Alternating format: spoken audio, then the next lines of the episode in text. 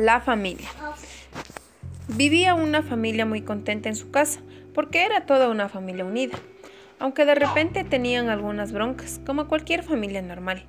Y cada que tenían problemas, la mamá los regañaba, fuera quien fuera, a cada quien les decía, métete para dentro de tu cuarto, súbete para arriba.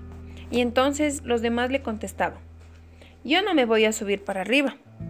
Y así se contestaban sucesivamente los de la familia. Hasta que un día muy soleado una vecina les dijo que si no se callaban les iba a meter presos para adentro a los de la policía, porque si tenían muchas broncas. Y pues así fueron pasando los días, en el día el sol salía para afuera y cuando se iba oscureciendo el sol se iba metiendo para adentro. Y la luna de noche salía para afuera y de día se metía para adentro. Y así siguieron teniendo broncas de esta familia.